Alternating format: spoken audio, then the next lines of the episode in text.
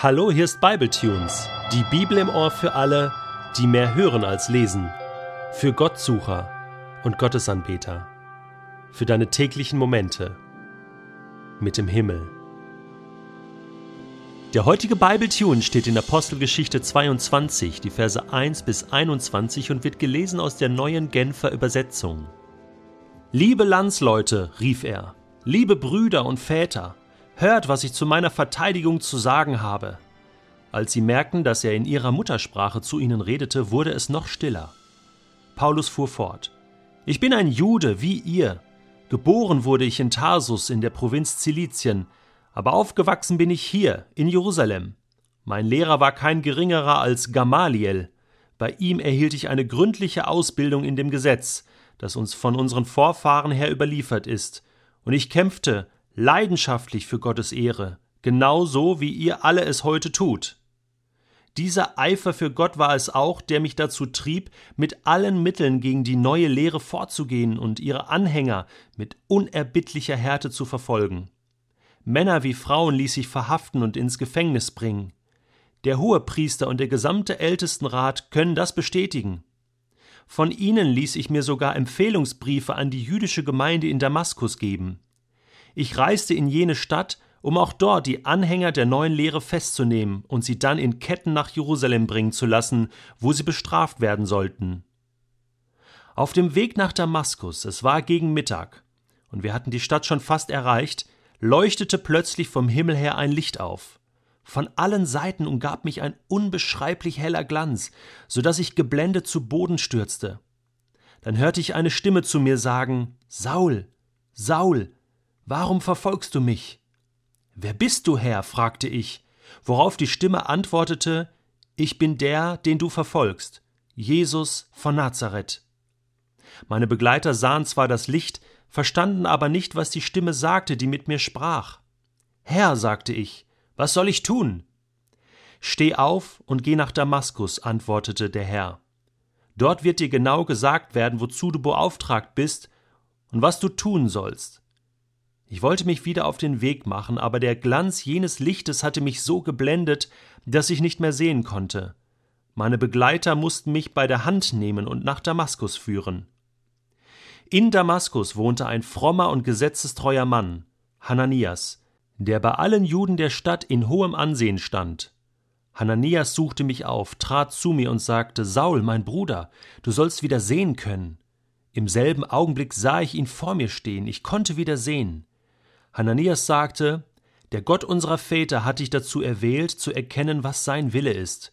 Er hat bestimmt, dass du den siehst, der gerecht ist, und ihn persönlich mit dir reden hörst. Denn du sollst sein Zeuge sein und allen Menschen von dem berichten, was du gesehen und gehört hast.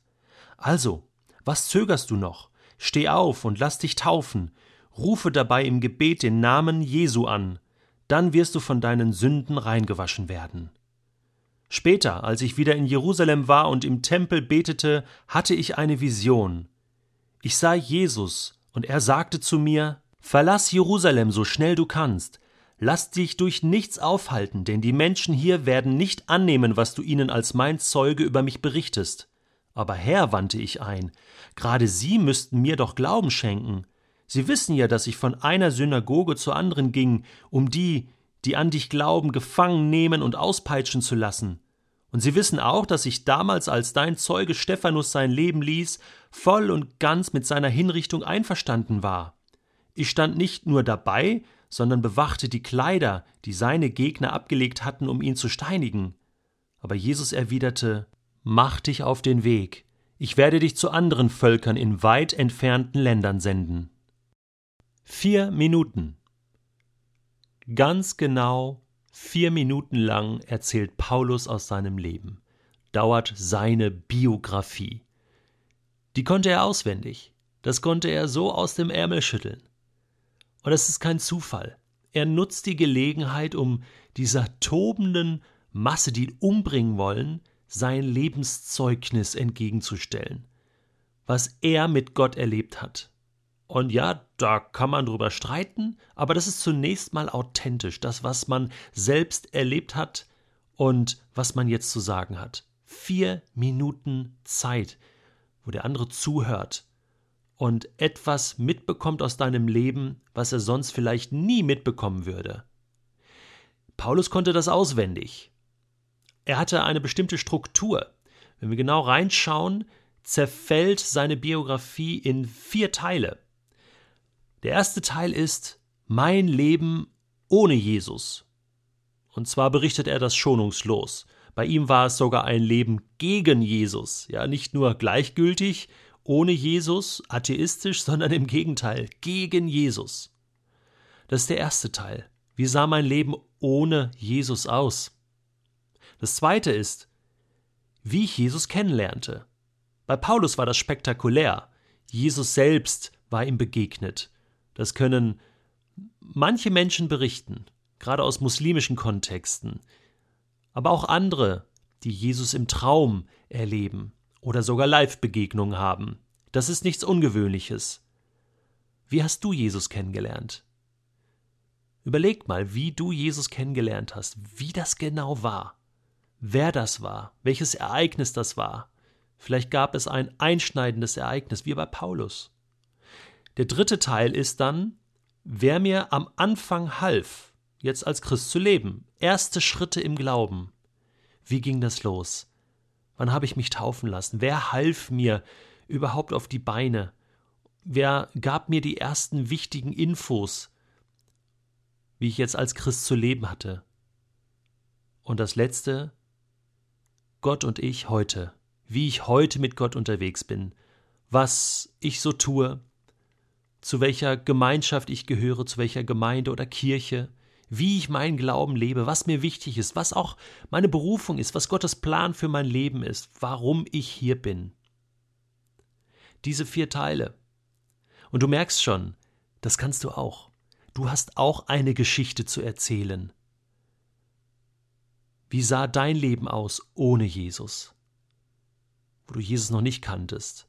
Vielleicht kommst du ja aus einer christlichen Familie und sagst ja, ich habe Gott schon immer gekannt, aber auch in deinem Leben gab es vielleicht Zeiten, wo du mal, ich sag mal, ohne Gott unterwegs warst. Wie sah das aus?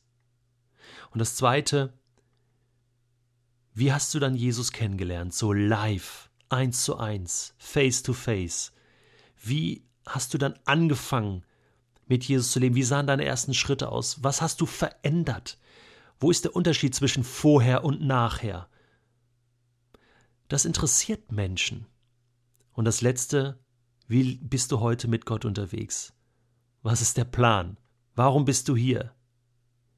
Versuch das mal aufzuschreiben und in vier Minuten zu erzählen oder auch in drei oder in zwei oder in fünf. Ist egal. Aber ich glaube, es ist ein Stück Lebensgeschichte, was Gott schreibt und was Menschen interessiert. Und wenn du das so verinnerlichst, dann hast du das drauf. Und dann kannst du in günstigen oder auch manchmal ungünstigen Gelegenheiten erzählen, was Gott in deinem Leben getan hat, verstehst du? Eine Biografie, die Gott erzählt für dich, für andere Menschen. Und das kann dazu führen, dass Menschen begreifen, wie sie Gott kennenlernen können. Ich habe so gedacht, es gibt einige sehr interessante Biografien, die es sich lohnt zu lesen. Und ich habe so ein paar Top-Biografien. Wie gesagt, das ist völlig subjektiv. Das sind so meine Top-Biografien, würde ich sagen. Du kannst noch andere ergänzen. Aber das sind ein paar Tipps, die ich äh, dir mitgeben möchte. Ich glaube, die Biografie von Hudson Taylor, dem großen China-Missionar, lohnt sich zu lesen. Er, der gesagt hat, wir brauchen nicht einen großen Glauben, sondern den Glauben an einen großen Gott. Oder das Buch Wände am Abgrund. Das ist schon ein bisschen älter. Erzählt von der China-Missionarin Pauline Hamilton, die nach einem Autounfall ganz klar sagen musste, das ist Gottes Handschrift. Und dann ist sie einen spannenden, dramatischen Weg gegangen. Ist die Lieblingsbiografie meiner Frau und hat schon vielen Tausenden von Christen geholfen die Biografie von Dietrich Bonhoeffer natürlich oder von C.S. Lewis oder von Derek Prince, dem bekannten Bibellehrer, einer meiner Favoriten. Oder die Biografie von Stefan Zweig, Sternstunden der Menschheit, wo es nicht nur um menschliche Biografien gibt, sondern von Schicksalen und geschichtlichen Ausnahmesituationen. Oder die Biografie einer ägyptischen Frau.